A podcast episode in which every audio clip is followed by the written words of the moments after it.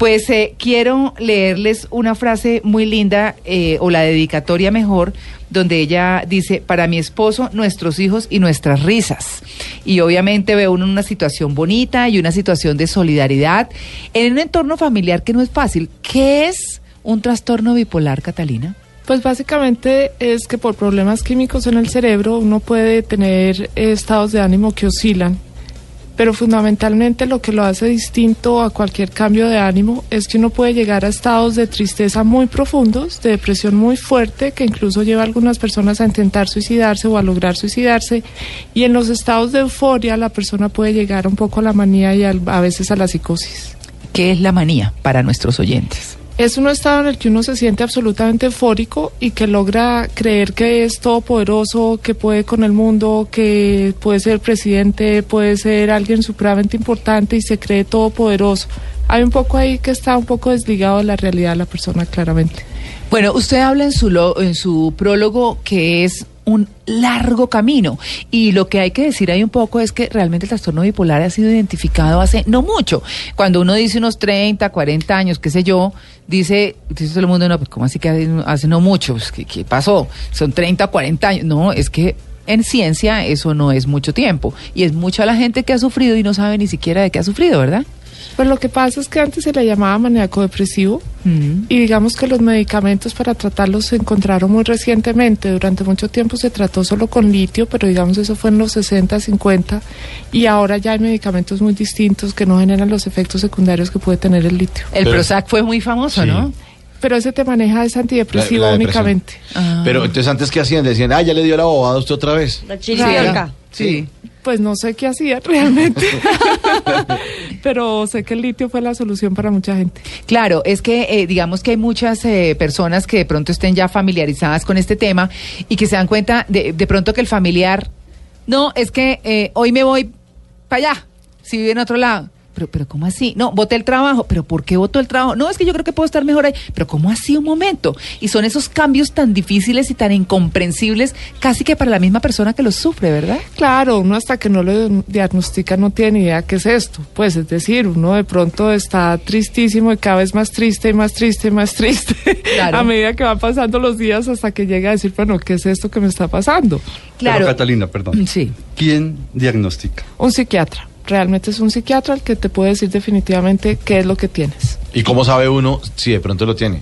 No, no hay un de pronto posible porque es perfectamente notorio. Es decir, esto no es una cosa de, de que hoy estás tranquilito y te ven, no, son cambios realmente notorios. Pero es que, perdón, hay, hay, gente que de alguna manera pasa por etapas, entonces hay momentos de la vida donde uno le da la depre por situaciones económicas, sentimentales, lo que sea y eso lo puede llegar a bajar mucho pues el ánimo, tanto como para sentirse muy triste. O puede haber eventos que lo hagan sentir muy enérgico, muy eufórico, como para llegar casi que a esas manías, o para un bipolar, todos los días es una montaña no, rusa. No, no todos los días, digamos, si tú no, si tú no tienes medicamentos y vives en unas oscilaciones supremamente difíciles en que estás estable un tiempo y de pronto empiezas a sentirte deprimido y puedes llegar al fondo en que no te quieres levantar de la cama. O puedes ponerte supremamente feliz y puedes... Es mucho una sensación de actividad permanente, como si tuvieras un motor y te mm. mueve, te mueve, te mueve, te mueve, te mueve y no duermes y puedes tener insomnio pero eso es claramente identificable, ¿sí? Eso no es una cosa que se pueda esconder o que sea el común de la gente que hoy estoy triste o estoy contenta, no, es notorio. ¿Y eso le da uno desde la infancia? ¿O se va desarrollando? no, hoy en día hay niños que se son diagnosticados como bipolares. En mi caso específico yo no. Apareció hacia los treinta y pico, primero con unos ataques de pánico, después con depresión y después sí me diagnosticaron como bipolar.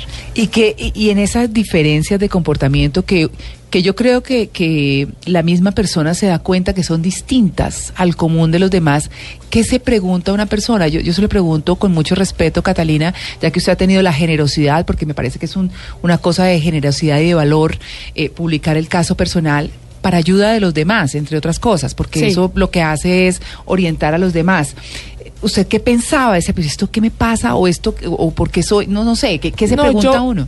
Por fortuna fui consciente de que algo estaba mal. Sí. Desde muy temprano yo decía, pues uno siente que algo no está dentro de, de los parámetros normales. Y yo lo digo tranquilamente, digamos, a los enfermos mentales no les gusta que uno diga locura, pero no, yo creo que sí, o sea, uno está loco en unos momentos y Sí. pierde la razón, sí, yo lo digo y lo digo en el libro con total honestidad. Sí. Perdón, eh, yo ah, hice una pregunta hace un ratito y es que quién diagnostica, Eh, pero hubiera querido decir antes que me alegra mucho eh, volver a verte. Gracias. Compartimos un, un momento en el periódico El Tiempo y, y eso me parece muy bonito saber que estás nuevamente acá. Pero quería preguntarte relacionado con lo que dije antes, digamos, ¿a qué edad, en qué momento es el diagnóstico? O sea, ¿cuánto tiempo pasa hasta que llega? Sí, es muy difícil porque hay personas que pueden tener depresiones por mucho tiempo y las diagnostican solo con depresión y se dice depresión unipolar, entonces de- que fue mi caso. Y después llega el momento en que tienes una euforia o una manía, es decir, algo muy notorio, y en ese momento ya te dice bipolar. Pero La- hay personas, perdóname, hay personas que tienen muchas crisis y no las diagnostican. Yo escribo también en el libro que por muy evidente que sea la, lo- la locura, no siempre la bautiza. Ah, bueno, cla- claro, Sí, sí, claro. Ella es así. Hmm. ¿Hay, eh, ¿Hay alguna particularidad con las mujeres por el tema de hormonal que se estigmatiza? Ah, es que esa vieja está bipolar, debe estar en sus días. No, la clásica forma Sí. despectiva Ay, de... otra vez la bobada. Sí. Catalina. Y, y otra pregunta es, ¿y la bipolaridad genera agresividad? A ver, respecto a las hormonas, claro, las mujeres somos mucho más susceptibles y las personas que tenemos un trastorno bipolar, pues sí, las hormonas nos hacen de las suyas, no hay nada que hacer, son más difíciles los embarazos y la menopausia es perfectamente clara que puede traer más síntomas. Ah, bueno, ha- hay una frase aquí en el capítulo que se llama La crisis, que me llama mucho la atención porque dice, mi mente comenzó a oscilar entre las posibilidades de estar viva o muerta. Eso suena durísimo. Eso es un estado específico en el que estuve, que es con el que arranca el libro y es cuando mi mente no está muy bien, que digamos. Sí. Y en ese momento mi cabeza se pregunta si estoy vivo o muerta. Muerta de entender si era cuerpo o espíritu. Me preguntaba si estaba deprimida, si me había suicidado y entonces vagaría y sufriría por la eternidad por este pecado, el tema religioso que tenemos en la formación. Eran ideas sin relación unas con otras. En medio de ese caos, de pronto pensé que debía correr, volver a mi casa, porque era un espíritu y tenía que regresar a mi cuerpo para darle vida de nuevo. ¿Qué, qué frases tan... O sea, es un- una parte dura, ¿ah? Sí, es duro, pero digamos que uno, o pues en mi caso, logro mirar eso con buen sentido del humor y decir, bueno, esa no soy yo, es decir, es un estado en el que uno está, pero no es mi esencia. Yo, yo, Catalina, quiero preguntarle, en ese trasegar difícil de identificación, usted dice que la diagnosticaron a los treinta y pico, pero antes no tuvo algunas señales que le dijeran. No, yo claramente cuento en el libro que no. Yo hasta que no tuve los ataques de pánico no supe realmente que tenía un trastorno bipolar y suele pasar que hay una predisposición genética Sí. y en cierto momento de la vida aparecen los síntomas de la enfermedad. Pero yo no tuve nada antes. Bueno, cito también de, de- de tu libro, Catalina, eh, lo siguiente. La pereza, la dejadez, ciertas depresiones, la baja autoestima, la ansiedad, la vanidad, la crueldad sentimental, ojo, la crueldad sentimental, la permanente victimización, la hipocondría, las adicciones, la culpa o la imposibilidad para relacionarse con los demás nos pueden lesionar gravemente una vida que hubiera podido ser esplendorosa y magnífica. Es preciso descubrirlas a tiempo y desactivarlas, y eso no se logra a punta de ideas ni de argumentos. Hay que emprender un largo viaje por las tinieblas interiores para conocerse un poco más allá de las apariencias a las que estamos acostumbrados. Quisiera que me... Corrijo, ese es el prólogo del libro Es el prólogo del libro, correcto. que escribió. Mario Mendoza, el escritor. Que es Mario, correcto. Sí. Pero y- entonces...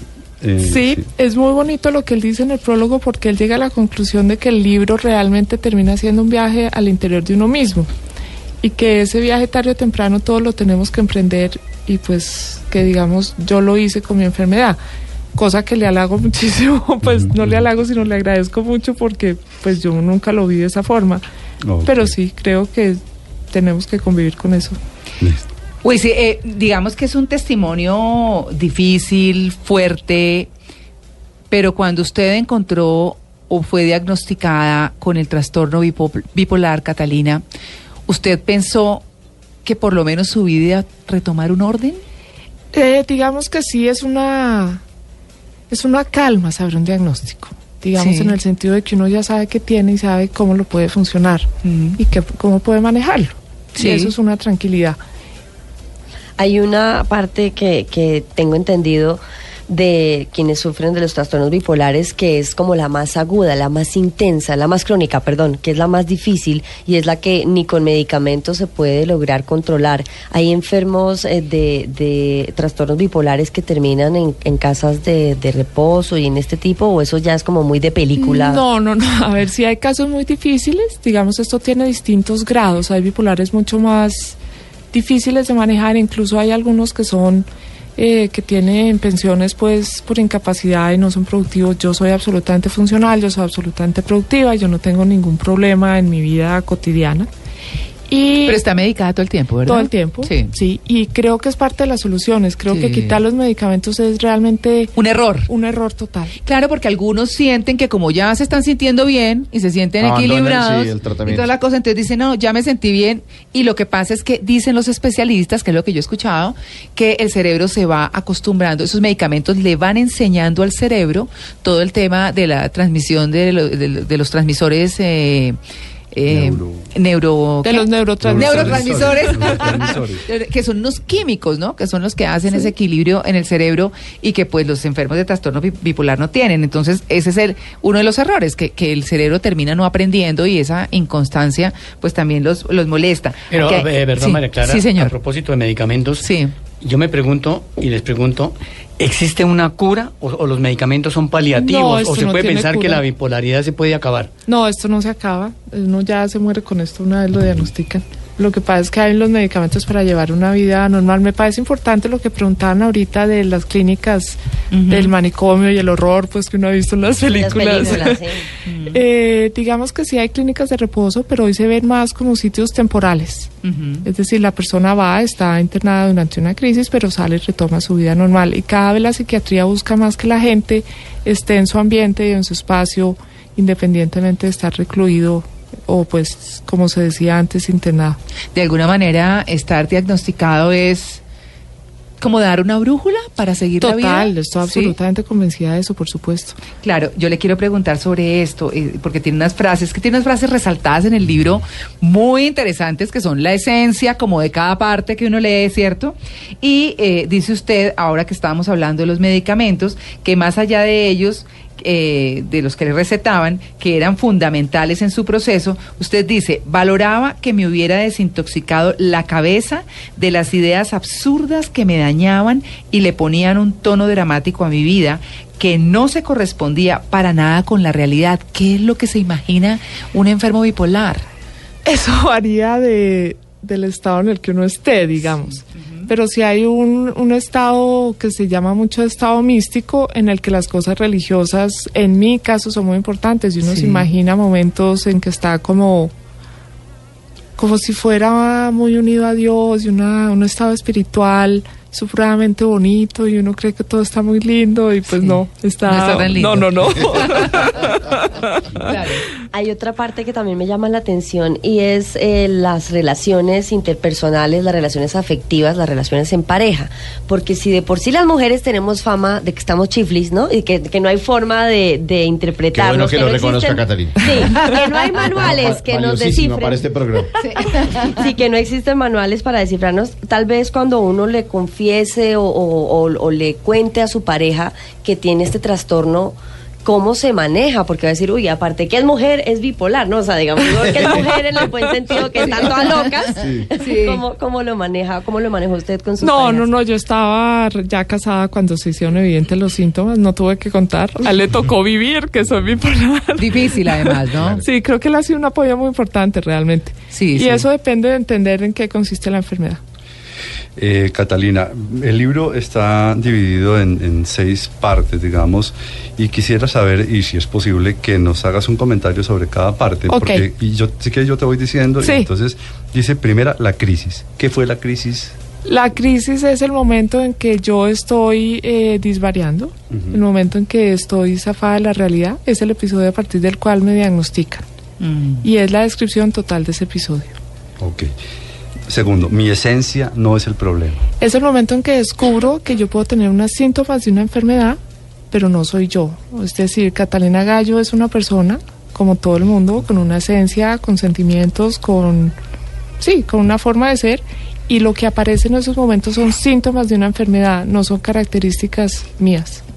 Correcto. Tercero, el diario de mi mente en solitario. En un momento dado yo necesito sentarme a escribir, digamos que desde chiquita escribir fue para mí muy útil para entenderme y entender el mundo. Es terapéutico, ¿no? Mucho, en mi Todos, caso. todos deberíamos escribir todos los días. Sí, sí, Porque además cuando uno escribe, o- pone en orden las palabras y, y- y las ideas en la cabeza. Sí, Razón, ordena la, ordena la cabeza y yo necesité sentarme a escribir y empecé a hacer un diario sobre mi bipolaridad y eso es lo que está ahí recopilado, sobre todo es, muestra en el momento qué está pasando por mi cabeza, en un momento de tristeza, en un momento de un poco más de euforia, está escrito y eso me ayudó, es una de las terapias que yo recomiendo, para mí fue supremamente útil. Ok. Pero luego en el cuarto está el silencio. Sí, yo decido quedarme callada desde que me diagnostican bipolar porque tengo claro que hay un estigma social y que andar contando por ahí que tengo un trastorno bipolar pues no, no era una cosa muy bien recibida socialmente y además decido que nadie de las personas que están al lado mío se va a ver afectada por la enfermedad. Que se afecta a la familia. Sí, y yo decidí vivir esto sola y internamente, quiero decir, Sí. totalmente acompañada por fuera, pero mi mundo interior en silencio. Ok. Y, y llegas al punto número cinco que es una nueva voz. Sí, es la manera en que yo decido, bueno, no, vamos a hacer esto público, eh, tengo una condición en la que puedo ser escuchada, pues soy periodista. Ay, que es lo que me parece más útil, y ¿sabe, Catalina? decido Sí. entonces que hay que contar la historia, que ya tengo la fuerza suficiente para decir, sí, yo tengo un trastorno bipolar y eso no me va a cambiar nada en la vida. No, y eso no da vergüenza. Es que eh, yo siempre, eh, eh, ellos me han escuchado aquí muchas veces decir que, que siempre les digo a mis hijos, el que no habla no consigue. Y si uno no manifiesta sus cosas, si uno no las expresa, pues obviamente tampoco va a tener un resultado, y menos el que está buscando. Entonces, este, a mí, a mí este ejercicio me parece tan valiente, Catalina, me parece tan lindo, además que aporta montones para quienes nos están escuchando antes de la pregunta de Catalina. Plata. Eh, estamos hablando con Catalina Gallo, que es una colega que, que escribió un libro que se llama Mi bipolaridad y sus maremotos, porque definitivamente lo son. Muy lindo, muy chévere. Lo consiguen en todos lados, ¿verdad? En todos lados está así. Claro. Y ahí, perdóname, escúchame un momentico. Y es que hay, hay un punto número 6 que me llama mucho la atención que se llama Recuerdos del futuro. ¿Qué es eso? Recuerdos del futuro, claro. Es un poco contar que esto sigue y no tiene fin. Ok. Nos preguntan en Twitter nuestros oyentes. Sebastián Casas nos pregunta que cuál es la forma más sencilla para tratar a una persona bipolar que no sea con medicamento. No existe. No existe, perfecto. Y Julián Escobar nos pregunta, hay días en que no quiero hablar con nadie, quisiera estar solo, ¿podría ser bipolar? No. No necesariamente. No, no, no. Todos queremos estar solo en un momento dado y no por eso nos vamos a diagnosticar como bipolares. Hay, hay una cosa ah, eh, de estas tantas frases que tiene Catalina aquí eh, que dicen mucho de lo que significa eh, tener el, el trastorno bipolar y es mi mundo interior estaba convulsionado, agitado, no me dejaba en paz, me hacía llorar y sentir que no valía un peso, que era una pobre gorda, fea, confundida e infeliz, distinta al resto de la humanidad. Cuestionaba mi vida, mi relación con Dios y sufría, sobre todo sufría con cada pregunta que me hacía. ¿Qué pasa con el entorno de un enfermo bipolar? Digamos, la familia, ¿cómo termina? Porque siempre se dice que con eso o con lo que sea, así sea con una gripa, una persona enferma es una familia enferma, porque todos están sufriendo esa enfermedad. ¿Qué pasa en el caso de los enfermos bipolares? A ver, en el caso específico mío, y vuelvo y hablo de mi Sí, situación, claro. porque pues no soy psiquiatra ni Sí. soy médica, y pues eso quiero aclararlo. No, pero tiene el valor de la experiencia. sí. Eh, en mi caso, yo he sido absolutamente funcional desde que me diagnosticaron. Es decir, tengo una mente por la que pasan muchas cosas, Sí. pero logro distanciarla de mi vida diaria, de mis acciones, por decirlo de alguna Es forma. un ejercicio de siempre. Sí, sí. Entonces yo vivo absolutamente bien. Yo hacia afuera estoy perfecta, soy funcional. Entonces mi familia no se ha visto afectada. Antes de que me diagnosticaran, sí fue muy duro eh, los ataques de pánico y mis estados de euforia para mis hermanas y mi marido, fundamentalmente, pero ellos siempre entendieron y me apoyaron. Y esos estados de euforia que eran, y se derrumba y ah, estoy No, en mi feliz. caso ¿El no fue. No, no, no, no, no. Ojalá ningún bipolar tome alcohol ni consuma sustancias porque generan las peores crisis del mundo. pero son dados a tomar alcohol porque por la crisis crees que el trago te alivia la situación y es un error. Yo nunca pasé por ahí, Y el pero guayabo es doble. yo me imagino. Porque le baja y es más- todavía más duro. Pero, no sé. Catalina, una pregunta, digamos, teniendo en cuenta que la base fundamental, en- entiendo, es, es química Sí. tu cerebro, ¿cierto?